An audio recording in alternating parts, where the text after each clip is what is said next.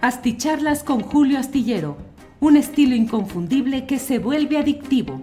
Un análisis inteligente y profundo para entender los entretelones de la política mexicana.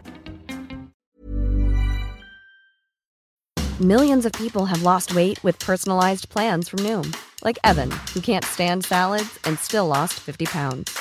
Salads, generally, for most people, are the easy button, right? For me, that wasn't an option. I never really was a salad guy. That's just not who I am. But Noom worked for me. Get your personalized plan today at Noom.com. Real Noom user compensated to provide their story. In four weeks, the typical Noom user can expect to lose one to two pounds per week. Individual results may vary. Ryan Reynolds here from Mint Mobile. With the price of just about everything going up during inflation, we thought we'd bring our prices down. So to help us, we brought in a reverse auctioneer, which is apparently a thing. Mint Mobile unlimited premium wireless. Ready to get 30, 30, bit to get 30, bit to get 20, 20, 20, bit to get 20, 20, bit to get 15, 15, 15, 15 just 15 bucks a month. So, Give it a try at mintmobile.com/switch. slash $45 upfront for three months plus taxes and fees. Promo rate for new customers for limited time. Unlimited more than 40 gigabytes per month. Slows. Full terms at mintmobile.com. Las nueve y media, las nueve y media en punto de este sábado 24 de septiembre de 2022. Muchas gracias por estar en esta videocharla astillada de sabadito. Disculpen que interrumpa el descanso sabatino, el descanso de fin de semana, pero hay un asunto que creo que es importante que lo analicemos, que lo platicamos, platiquemos como lo hacemos justamente en estas videocharlas astilladas. De la información, seguramente ya está usted más que eh, enterado de lo que hoy fue publicado en el diario Reforma por la eh, columnista eh, Penilei Ramírez, eh, que ahí ha publicado pues lo que es eh, el informe sin testar, es decir, sin ocultar las partes, sin dejarlas en oscuro de las partes que la propia comisión eh, presidida por eh, Alejandro Encinas, subsecretario de Gobernación, decidió no dar a conocer porque justamente el informar de esos detalles constituirían un riesgo de que no avanzara adecuadamente el proceso judicial contra las personas a quienes se señala como presuntos responsables de actos delictivos relacionados con Iguala, con eh, la ejecución y la, desaparición y la ejecución de 43 estudiantes normalistas de Ayotzinapa. Vamos a comentarlo a más detalle un poquito más adelante. Ese es el motivo de platicarlo hoy porque creo que es un tema que requiere mmm, análisis, reflexión, puntualización. Creo que es uno de esos temas ante los cuales se necesita eh, explicar, analizar, comentar con la mayor claridad que nos sea posible, pues los puntos de vista, sobre todo de quienes participamos en estas faenas del periodismo. Creo que tenemos una obligación de dar nuestro punto de vista y de analizar esto que implica la ética, el periodismo y las filtraciones. Las filtraciones que es un tema bastante interesante, delicado, frecuente en el trabajo periodístico, pero que debemos de analizar con mucha puntualidad. Como siempre agradezco a quienes van llegando desde diferentes partes del país y del extranjero la amabilidad de que estén con nosotros en esta noche del sábado 24 de septiembre. En primer lugar, Araceli Pérez. Aquí atenta la información. ¿Algún consejo para redactar notas más rápido? Muchas gracias por su trabajo. Híjole, ¿algún consejo para redactar notas más rápido? No, Araceli Pérez, hay que trabajar y hay que tardarse lo que sea necesario. Cuando yo era reportero, solía tener incluso con algunos compañeros en San Luis Potosí, eh, digamos, competencias para hacer eh, la misma entrada, no, la entrada de un hecho noticioso de, con diferentes enfoques, desde lo directo. Esto pasó así, asá y asá es decir, sucedió esto en tal lugar, eh, los hechos descriptivos concretos. Otra con entradas, entradas múltiples a veces. En el contexto del problema suscitado eh, con los bomberos de la ciudad de San Luis Potosí, eh, un ex trabajador señaló algo que, que implicó la renuncia de tres miembros del consejo directivo de esa organización, es decir, con diferentes enfoques. Es decir, a veces jugábamos a hacerlo lo más... Uh, eh, tipo eh, los cables informativos de las agencias informativas que suelen ser muy precisos, muy concisos y que de una manera muy rápida nos dicen lo que necesitemos. Así leamos solamente la entrada, las primeras dos, tres líneas, estamos enterados y es todo un arte de precisión y de concisión. El periodismo es un oficio, Araceli Pérez, hay que trabajar, trabajar, trabajar, trabajar y mmm, sí, hay que hacer las notas con rapidez, el tiempo nos come, nos consume, pero siempre con precisión y con cuidado. Eh, 2N2222A, buenas noches desde Saltillo, Coahuila, Rafael Errasti, don Julio, atento a los acontecimientos, ¿qué noticias tenemos? Arce, ¿qué novedades nos tiene don Julio? Saludos desde Cholula, Tepetate 088 desde San Francisco, Mauricio Ham, y ahora en sábado, pues es que siempre quedamos de que si hay algo importante, relevante en sábado o en domingo, pues uh, por aquí debo caer para asomarnos y hablar de estos temas. Carlos Osorio, hasta en sábado le chambeas. Pues es que las cosas están... Eh, hola Julio, ¿qué tal? Saludos desde Oaxaca. Envía Sebastián Valentino. Eh, Cristina García, online, Israel Patiño, gracias por leerme. Mundo desorbitado, dice Penny Fake. Bueno, eh, pues muchas gracias a todos quienes van llegando aquí desde diferentes partes del país, del extranjero. Gracias y déjenme entrar en materia. Todos los periodistas hemos tenido en diferentes eh, circunstancias y con diferente trascendencia el acceso a documentos o a hechos que constituyen una filtración. ¿Qué es lo que debe funcionar cuando se recibe una filtración para una publicación periodística? Lo primero y lo fundamental es desde luego verificar que toda esa información es real. En el caso de lo publicado ahora por Penilei Ramírez, pues todos entender que es real el que haya tenido acceso a este documento, a este informe eh, en, en directo, sin testar, sin quitarle las partes que la autoridad consideró, es decir, la Comisión para la Verdad y la Justicia, eh, consideró que era necesario no dar a conocer porque podrían afectar el debido proceso judicial. Es decir, primero que sea real. Recuerda que en periodismo hay quienes dicen, si te mientan la madre, no te enojes y respondas de inmediato. Ve y verifica que eres hijo de esa señora y después ya reviras. Es decir, siempre hay que poner en tela de juicio las cosas, dudar, ser escéptico y luego investigar y luego publicar si es el caso. Otro tema importante es ¿A quién sirve? Y bueno, siempre, digo yo en mi propia, en mi experiencia personal, siempre que alguien nos filtra o nos da alguna información, siempre es preguntar, bueno, ¿por qué lo haces? Híjole, porque soy un abanderado de la verdad y la justicia. Uh, no, no, no, no. Dime qué es lo que buscas, dime cuál es el propósito, a qué sirve esto que me estás planteando. Claro, hay quienes actúan por despecho, las filtraciones del Watergate eran por despecho de un proceso burocrático de alto nivel en Estados Unidos. Y como eso hay muchos que dan información, que filtran documentos, que revelan verdades periodísticas, pero lo hacen eh, por perjudicar a un adversario o por favorecer a alguien con quien tienen un trabajo político. El periodista debe valorar cuál es el valor que debe prevalecer el valor de la información por sí misma o un valor superior o un valor inferior. El simple hecho de dar a conocer información importante es un valor que hay que preservar y que debe mantener el periodista.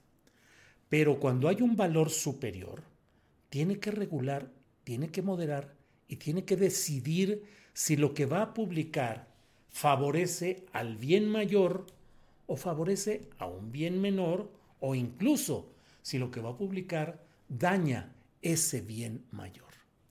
De verdad, yo creo que todos quienes hemos andado en esta danza del periodismo en diferentes niveles, circunstancias, pues hemos tenido acceso en alguna ocasión o en varias ocasiones a hechos, a pláticas, a revelaciones que son muy tentadoras, pero siempre debe ponerse por delante el hecho de decir qué se gana con la divulgación de esta información.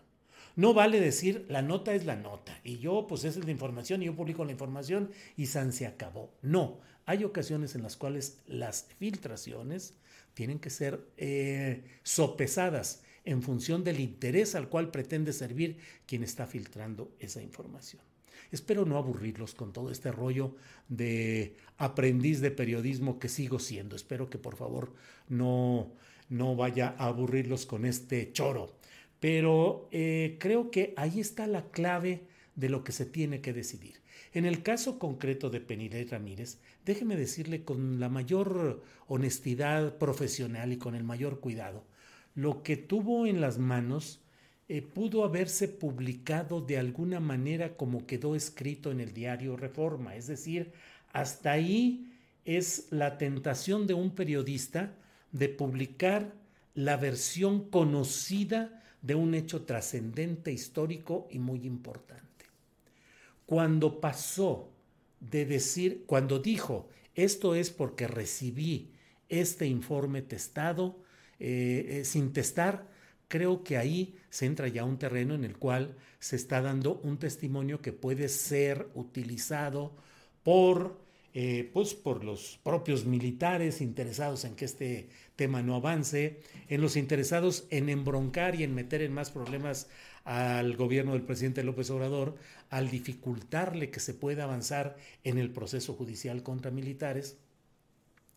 Y entonces ahí es donde creo que los periodistas tienen, tenemos, tienen que, que hacer un esfuerzo para plantear lo que es de interés periodístico por sí mismo, pero sin aportar elementos que puedan terminar sirviendo para boicotear, para obstruir o para lastimar el proceso de justicia que en este caso vaya que tiene que ser mayor el interés de la justicia en el caso de los estudiantes de la normal de Ayotzinapa.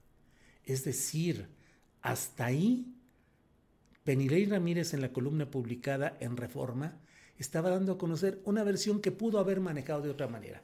Eh, ahorita le voy a decir yo en mi modesta y, muy precaria experiencia qué habría hecho con, esa, con ese material.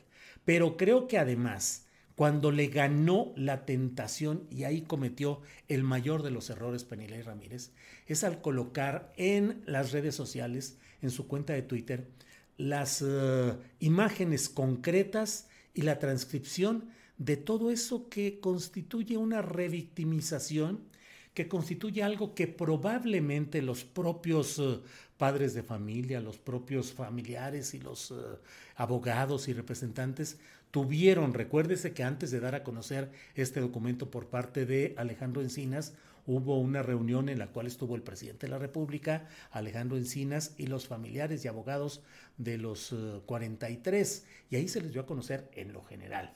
Pero ese detalle y el hecho de revelar concretamente las partes no testadas, o sea, las que la autoridad quería mantener en la discreción obligada por el proceso judicial, creo que ahí está el más grave error de este planteamiento de Penilei Ramírez, que creo que eh, sí cometió ahí un grave error. Permítanme un segundo.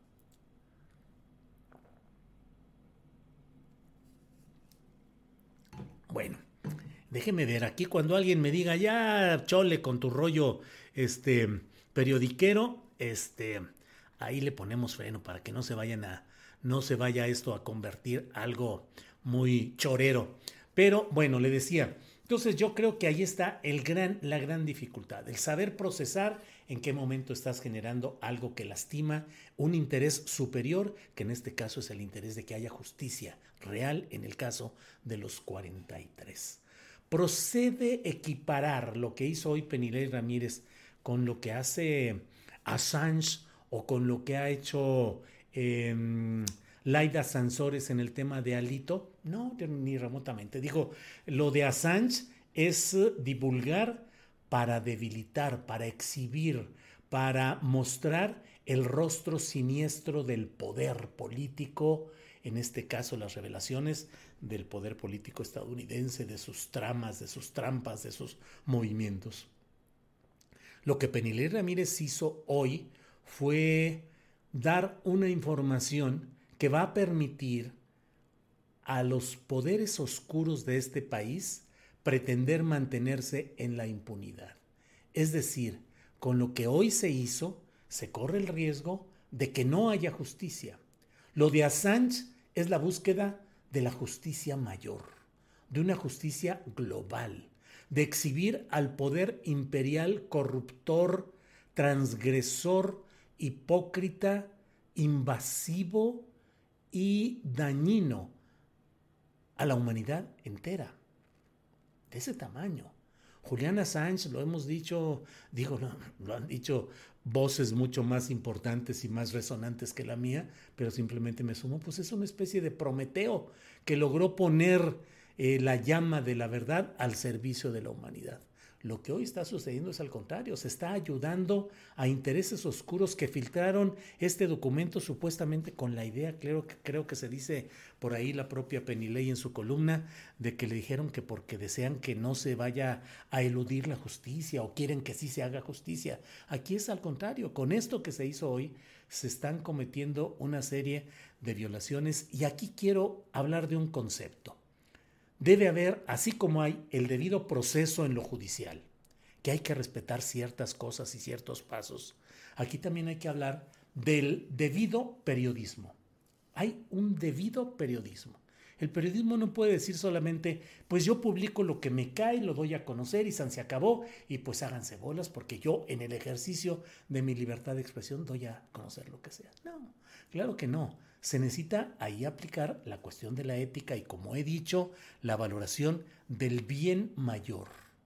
Hago bien a lo que yo considero éticamente como periodismo al revelar estas cosas o le hago daño al bien mayor.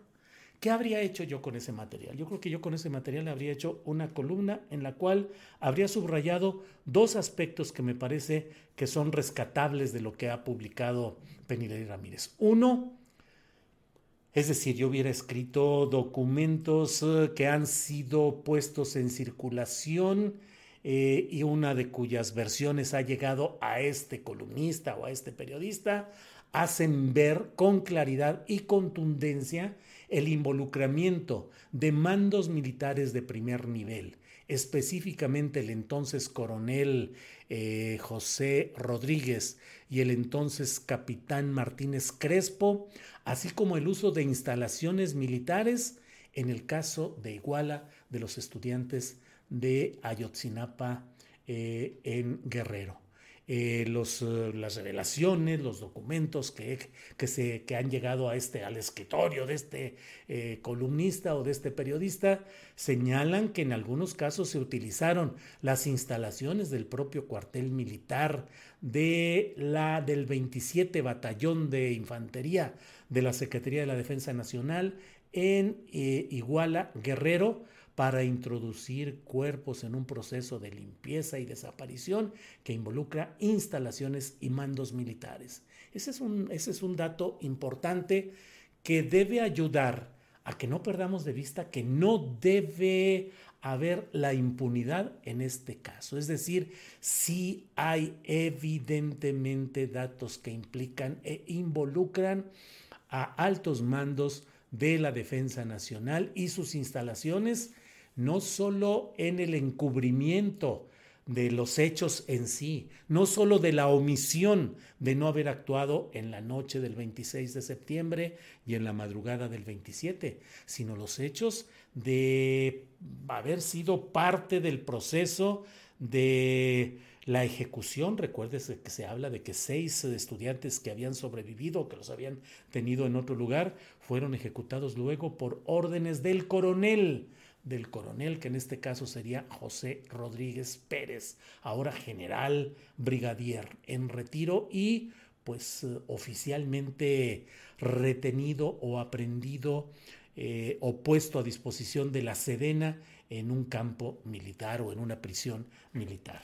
Eh, ¿Qué otro dato es rescatable? El hecho de que sin lugar a dudas hubo instrucciones desde altos niveles del peñismo, en algunos casos hablando por sus siglas del propio EPN, Enrique Peña Nieto, de que hubo una intención desde los más altos niveles civiles para encubrir, para procesar, para limpiar, entre comillas, el escenario, lo cual implicó el arribo de Tomás eh, Cerón de Lucio como enviado del gobierno federal de México, de los licenciados, para limpiar, para arreglar, para procesar todo este tema. Me parece que esos son los dos elementos importantes y yo habría dicho, eh, esto proviene de información confidencial que fue conocida por este periodista, pero que en aras de no generar un daño al debido proceso, se guarda y se resguarda a sabiendas de que este periodista la tiene a su vista. Y se acabó. ¿Con eso puede la autoridad obligarme a que yo vaya y exhiba los documentos? No. ¿Se puede probar que hubo una violación al debido proceso? Creo que no. Estoy convencido de que no, porque finalmente pues es la voz, la opinión de un periodista que puede estar equivocado o no y que si se niega a entregar las pruebas de una documentación así, pues simplemente hasta ahí queda. Y si a mí me hubieran dicho entregue o muestre las pruebas de esto, hubiera dicho no, desde luego que no, no se van a entregar. Así no se hubiera dañado. Pero cuando se sucumbe a la tentación de poner las pruebas exactas de la imagen de estas comunicaciones por WhatsApp y se va poniendo todo el fraseo y todo lo que la autoridad determinó que no quería dar a conocer porque quería preservar ese debido proceso. Me parece pues que ahí está la clave. Mal Penilei Ramírez, mal el hacer caso de una filtración que tiene como propósito algo negativo al bien superior que es la justicia en el caso de Iguala. Mal el manejo periodístico, mal el que esto se publique desde un diario como Reforma, que es el receptáculo, es el nido de intereses eh, políticos activos y de activismo empresarial y de los grupos contrarios al gobierno del presidente López Obrador y la llamada cuarta transformación. Ahí el medio es el mensaje. Un segundito, por favor.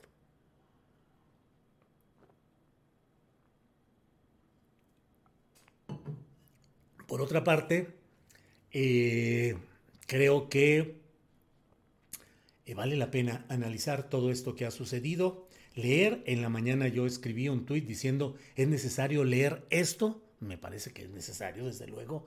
No, yo siempre les he dicho, no hay que practicar ni el periodismo ni, el, ni la ciudadanía avestruz de decir, yo no leo, yo no voy a enterar. No, es necesario leerlo. Y era necesario y fue necesario leerlo.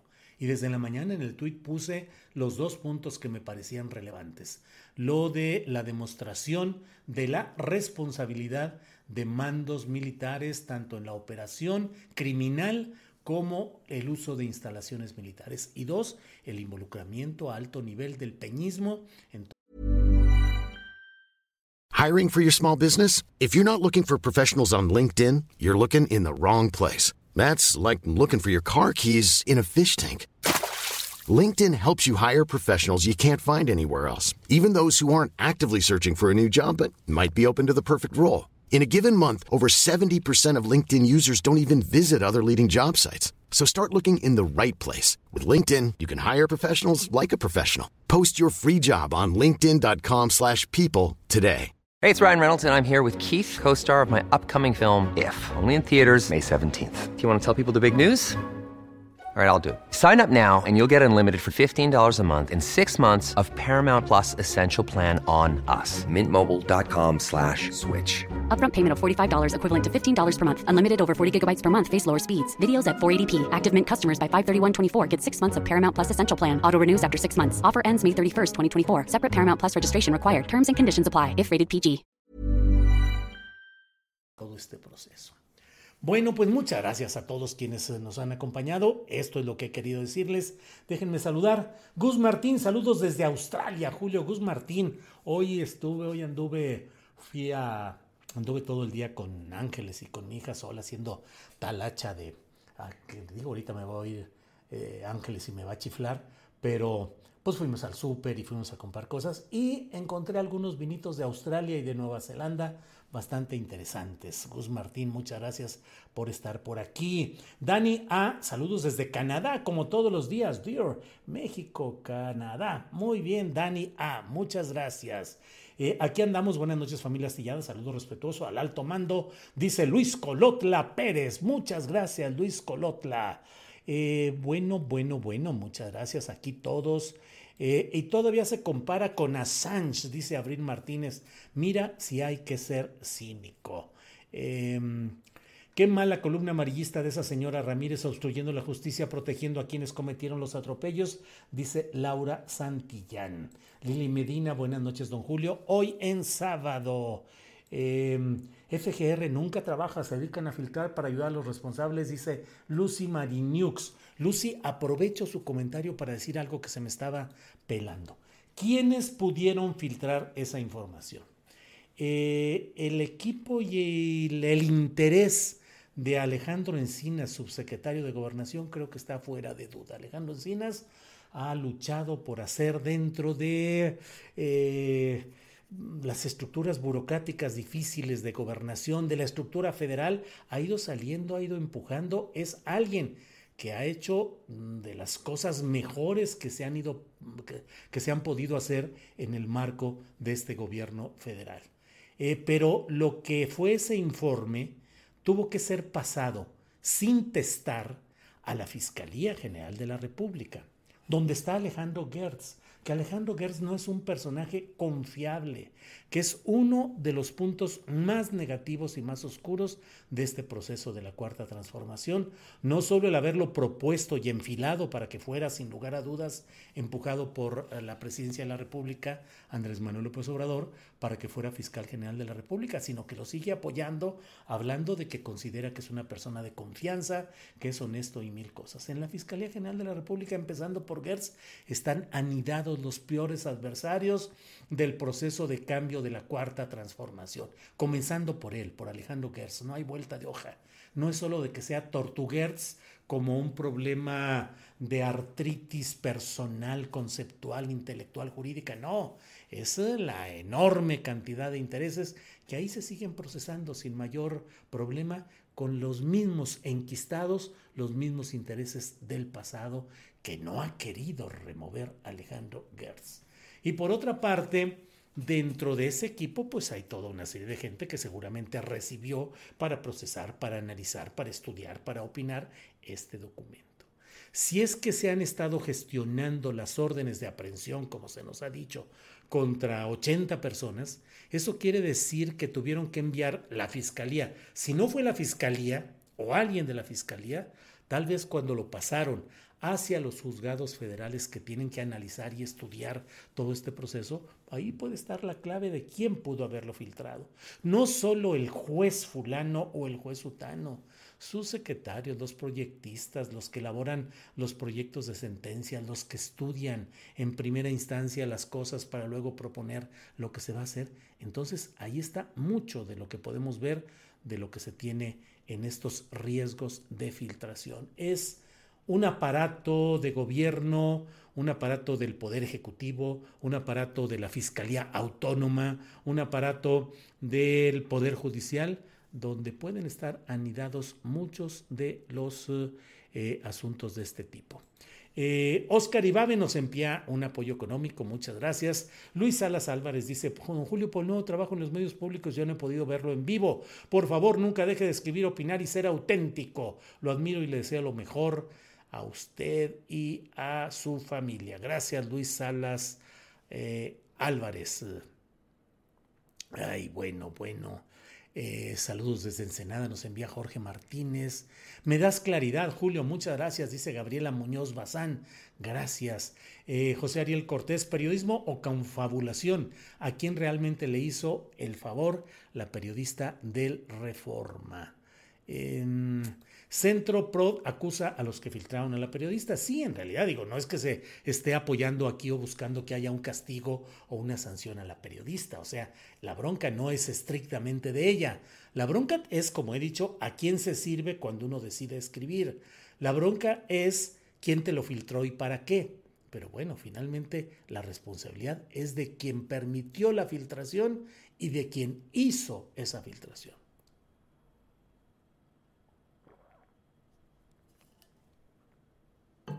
Gracias, es que fui a trotar un rato, como una hora, regresé y... Eh, um, ah, pues mucha sed. Eh, Gloria Murata, aunque ya no me peles, siempre coincidiré casi en todo contigo. Abrazos. Gloria Murata, ¿cómo que no la pelo? Claro que la pelo, digo la mera, mera, mera verdad.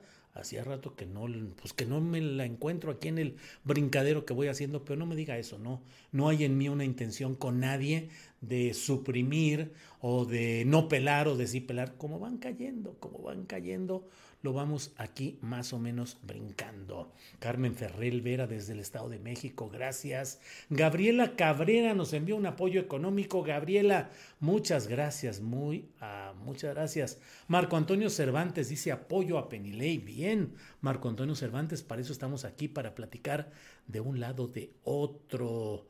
Eh, los puntos de vista son respetables al en absoluto. Tomás Luna García, mucho echamos de menos las videocharlas sabatinas. Y aquí estamos informándonos y escuchando el análisis. Bueno, Daniel Robles Aros, ¿qué pasa? Estaba viendo una serie sobre invasión extraterrestre y me llegó el aviso y aquí estoy, ya dejé mi like. Bueno, luego nos platicas de esa serie sobre invasión extraterrestre. Yo voy a ver en un ratito más, eso espero, la película Atenea, una película muy interesante de un, del director de apellido Gabras, que es hijo de aquel mítico director Costa Gabras, y es sobre una rebelión de árabes y eh, afrodescendientes en eh, Francia, luego de un acto de barbarie policíaca, como siempre sucede, es una historia de cómo se da una reacción violenta y una, una acción masiva de, las, de los grupos marginados en lugares como Francia. Esa es una, una serie que está en Netflix y creo que es bastante interesante.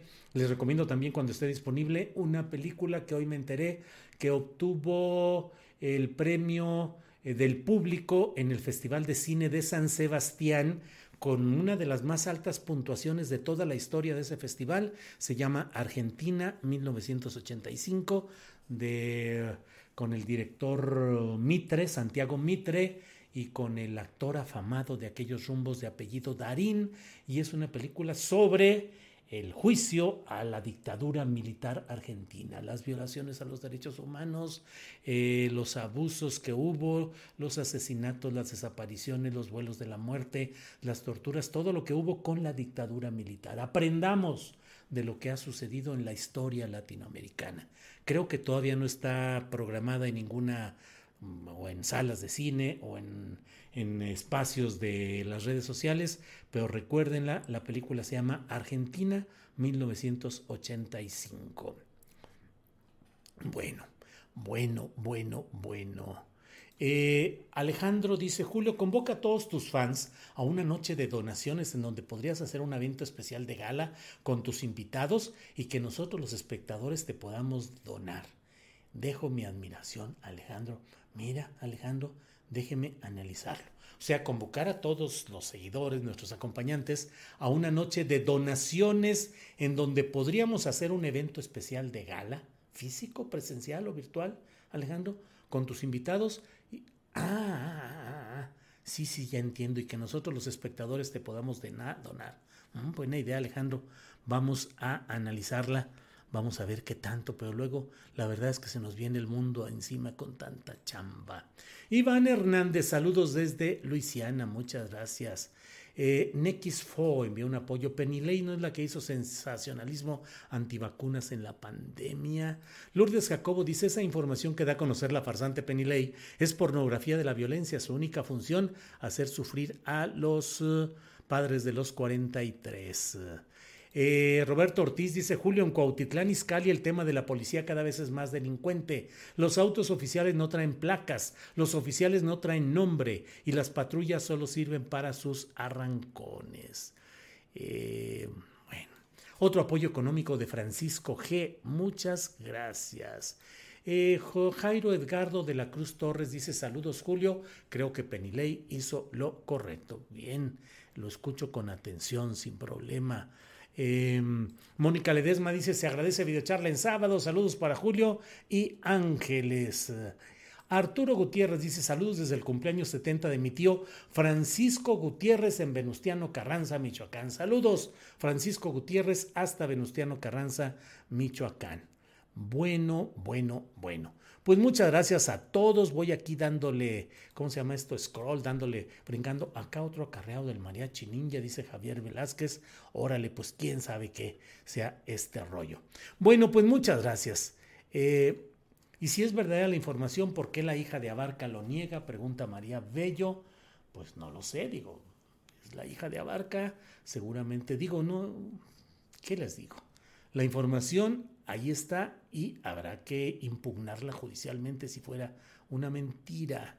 Eh, eh, esa información fue negociada y Reforma lo sabe y por ello lo hicieron de esa forma, dice Alex Cruz. Eh, bueno, bueno, bueno. bueno, bueno, bueno. A ver, déjenme ver un segundito aquí para ver lo que está en, en mi WhatsApp. Eh, eh, eh. No veo nada. Bueno, bueno, pues entonces avanzamos en esto, en esto que tenemos en este momento. voy a cerrar haciendo un resumen de lo que he dicho. La publicación de Penilei Ramírez en la parte correspondiente a lo publicado en Reforma pudo haber tenido un sentido periodístico aceptable hasta el punto en el cual, creo que ahí empiezan los problemas, hasta el punto en el cual revela que todo eso proviene de una información, de una, de que tuvo acceso, que le filtraron, que le hicieron llegar eh, el informe no testado de este asunto.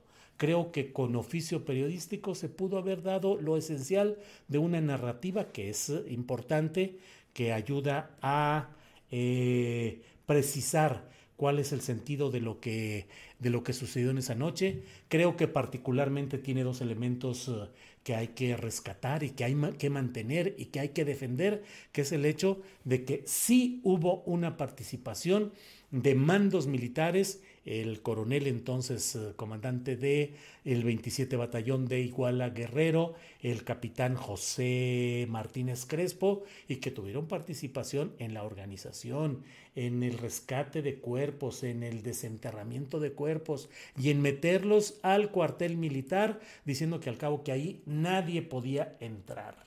Creo que es relevante de absolutamente eso. Segundo lugar, el señalamiento de cómo la élite peñista, si no es que el propio Enrique Peña Nieto, giraron instrucciones para cómo buscaban no solo desentenderse del asunto, sino limpiarlo, entre comillas, arreglarlo, ocultar la verdad para que no se conociera lo que allí había sucedido. En particular, creo que hay un grave error de Penny Ley Ramírez al publicar los tweets con los detalles específicos, morbosos, revictimizantes y además demostrativos para fines judiciales de que se pudo haber violado el debido proceso, creo que ahí es donde está un grave error que fue cometido.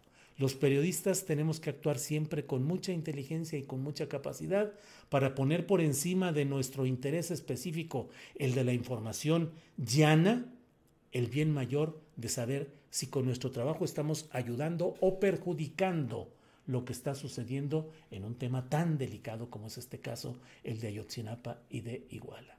Ese es mi punto de vista. He tratado de eh, razonarlo y de argumentarlo con base en mi modesta experiencia como periodista y señalando lo que hay en este tema. Bueno, em, em, Guillermo Basavilbaso, ¿a quién beneficio o perjudica una filtración? Y sí, Julio, le das muchas vueltas a tu disertación. Guillermo Basavilbaso, pues así están las cosas. Saludos desde Nueva York City, Carmen Villafán. Em, porque por lo demás, no se crean, pero los delitos, el delito de la revelación de secretos, tampoco crean que es tan fácil el aplicarlo en casos como este. Eh, bueno, un segundito.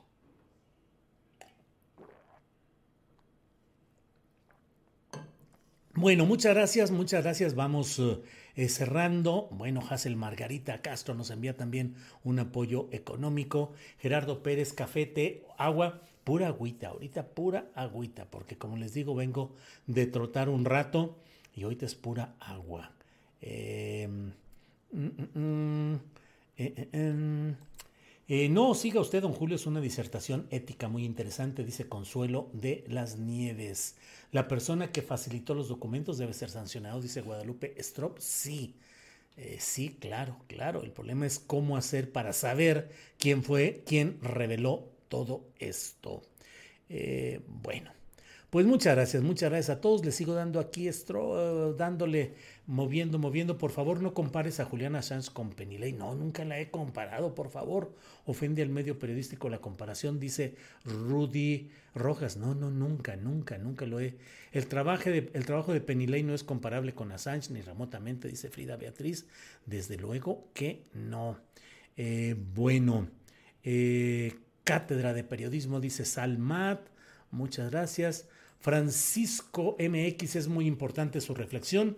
La periodista solo reveló su miseria humana. Consuelo de las Nieves Pérez Padilla nos envía también un super sticker. Gracias, Consuelo de las Nieves. Muy amable. Gracias. Em, mm, mm, mm, eh, si esto genera impunidad, Penilei tiene responsabilidad legal. Spike R, no, yo creo que no. Yo creo que no hay nada de eso, no hay ninguna responsabilidad legal. Eh, déjeme ver. Eh, ándale, ándale. No, no, pues. Este. Mm, mm, ¿Ahora qué pasó? Pregunta Laura Flores. Lauro, Lara Aldo, muchas gracias. Eh, bueno, pues muchos comentarios que vienen por aquí. Eh, Ana Margarita Albarrán dice, gracias a su imprudencia y a su sobrado protagonismo, los culpables pueden quedar libres. Bueno, siempre estamos muy atentos y muy agradecidos eh, por todas las contribuciones, los apoyos económicos que nos llegan a lo largo de este programa. Esa es la verdad y la verdad es que hay algunas contribuciones, todas las agradecemos de corazón, todas son buenas y valiosas para nosotros. Muchas gracias. Eh, hay algunas que luego nos impactan. El iconoclasta nos envía una de ellas, muchas gracias. Nexfo nos envía también un apoyo económico. Eh, ahí está su propio comentario. Y bueno, pues ahí vamos. Sabadazo de Penilei, sabadazo de Reforma y sabadazo de Julio Astillero. Sí, sabadazos, sabadazos por doquier. Este, mm, bueno, bueno, bueno. Eh, no matemos al mensajero, Rogelio R. Sí, no, no hay que matar al mensajero, pero el mensajero también a ver, Manuel Q. ¡Uta madre! Julio siempre lavándole la cara a esos pinches jueces corruptos. No, Manuel Q. No le lavo la cara a esos pinches jueces corruptos. Dije, ¿de dónde pudo haber venido una filtración de este tipo? Y si usted cree que no pudo haber venido de los jueces, o sí, pues bueno, es eh, ahí sí su opinión, pero mi punto de vista es que pudo haber salido de la Fiscalía General de la República o dentro de los propios juzgados. O sea, no es que esté exculpando absolutamente a nadie. Eh, déjeme ver aquí cómo vamos. Em, porque estoy buscando un mensaje, pero no sé en qué minuto viene, en qué minuto vendrá. Em, Alfonso Martínez, ya tiempo que no coincidía contigo, un cordial saludo. Bueno, esa es otra historia. Eh, Saludos desde Viesca, Coahuila, la comarca lagunera, Jerofa. Gracias. Eh, de esa mujer Penilei no se puede esperar nada bueno, dice Mónica F. Ah, pero miren, ay, jole, aquí está uno de esos pesos pesados en cuanto a las aportaciones. Azaed Bonilla, muchas gracias por esta aportación, siempre tan generoso, Azaed. Francamente, estamos muy agradecidos con su generosidad. Muchas gracias a Bonilla, que pone ahí su fotografía. Le agradecemos a Saed. Bueno, em, Miguel Sánchez dice, Julio, después de eh, tu rollo y la filtración de Penilei, el caso Ayotzinapa sigue más podrido y sin solución. No des clases de reforma, el periodismo sesgado, veamos la jornada y el reforma. Pues mire, mi punto de vista es que sí podrá decir lo que quiera del reforma y yo estaré de acuerdo de la jornada. Créame que lo que vivimos es parte del proceso que ha impulsado durante décadas el periódico La Jornada. La Jornada ha sido una de uno de los factores importantes para el proceso de cambio hacia la izquierda, hacia lo popular dentro de nuestro país. Así es que permítame discrepar respecto a la jornada. Ricardo Gómez envía un apoyo económico. Muchas gracias. Julio, me voy a ir a revisar el Festival de San Sebastián, dice María Guzmán. Órale, María, pues sí, muy interesante todo eso. A Saed Bonilla le envían saludos ahí, gracias a Saed. Eh, ya cayó el camarón, Julio, dice Julián Falcón. Lobo Blanco, a Saed Bonilla, gracias por apoyar a Julio. Eh, bueno, bueno. Eh, em, en, bueno. Está muy buena la videocharla, pero debo irme a hacer mi investigación. Jeje, gracias Julio Alaciel Martínez López. Gracias Alaciel. Vámonos ya a descansar. Rafael López Navarrete, muchas gracias, muy amable, buenas noches. Y bueno, ¿qué les digo? Gracias, gracias. Felipe Bárcenas, está bien padre tu camiseta. Julio Solángel dijo que te ibas a poner la color pistache o la rosa. ¿Ya ves? Que voy a poner la rosa. Hoy dije, me pongo la rosa o la negra y dijimos la negra, luego me pongo la rosa, hay que, hay que salir con mucha energía, pues ¿por qué no se va a poner uno la rosa o la menta, que es así suavecita? Rocío Mar, oye Julio, ¿a poco no tienes un mal concepto a periodistas como Anabel, Dolia o hasta Penilei? La neta rayan en el amarillismo y se me hace raro que periodistas como tú o Ernesto Ledesma no digan nada sobre estas periodistas. Pues eso merece un análisis más amplio de este asunto. Eh, bueno, pues creo que hasta aquí llegamos. Se realizó una filtración en Latinoamérica en las fuerzas militares y policías especiales, dice MGFM. Eh, hola Julio, saludos desde Ciudad Neza, Ceci Cruz. Cruz. Clemente. Pues muchas gracias. Bueno, vámonos ya atendidos, vamos a disfrutar este fin de semanita, pásenla bien con la familia, cenen sabrosito, los que hayan cenado bueno, vean una buena película, una buena serie, lean un buen libro, escuchen buena música, sean felices con la familia. Gracias a todos, nos vemos el lunes o antes, si es que hay algo importante. Gracias por hoy. Buenas noches. Hey, it's Danny Pellegrino from Everything Iconic. Ready to upgrade your style game without blowing your budget? Check out Quince. They've got all the good stuff shirts and polos, activewear, and fine leather goods, all at 50 to 80% less than other high end brands. And the best part? They're all about safe, ethical, and responsible manufacturing. Get that luxury vibe without the luxury price tag. Hit up quince.com slash upgrade for free shipping and 365 day returns on your next order. That's quince.com slash upgrade. Hi, I'm Daniel, founder of Pretty Litter. Did you know cats tend to hide symptoms of sickness and pain? I learned this the hard way after losing my cat, Gingy. So I created Pretty Litter, a health monitoring litter that helps detect early signs of illness by changing colors, saving you money and potentially your cat's life. Pretty Litter is veterinarian developed, and it's the easiest way to keep tabs on your fur baby's health right at home. Go to prettylitter.com and use code ACAST for 20% off your first order and a free cat toy. Terms and conditions apply. See site for details. Para que te enteres de las nuevas asticharlas, suscríbete y dale follow en Apple, Spotify, Amazon Music, Google o donde sea que escuches podcast. Te invitamos a visitar nuestra página julioastillero.com.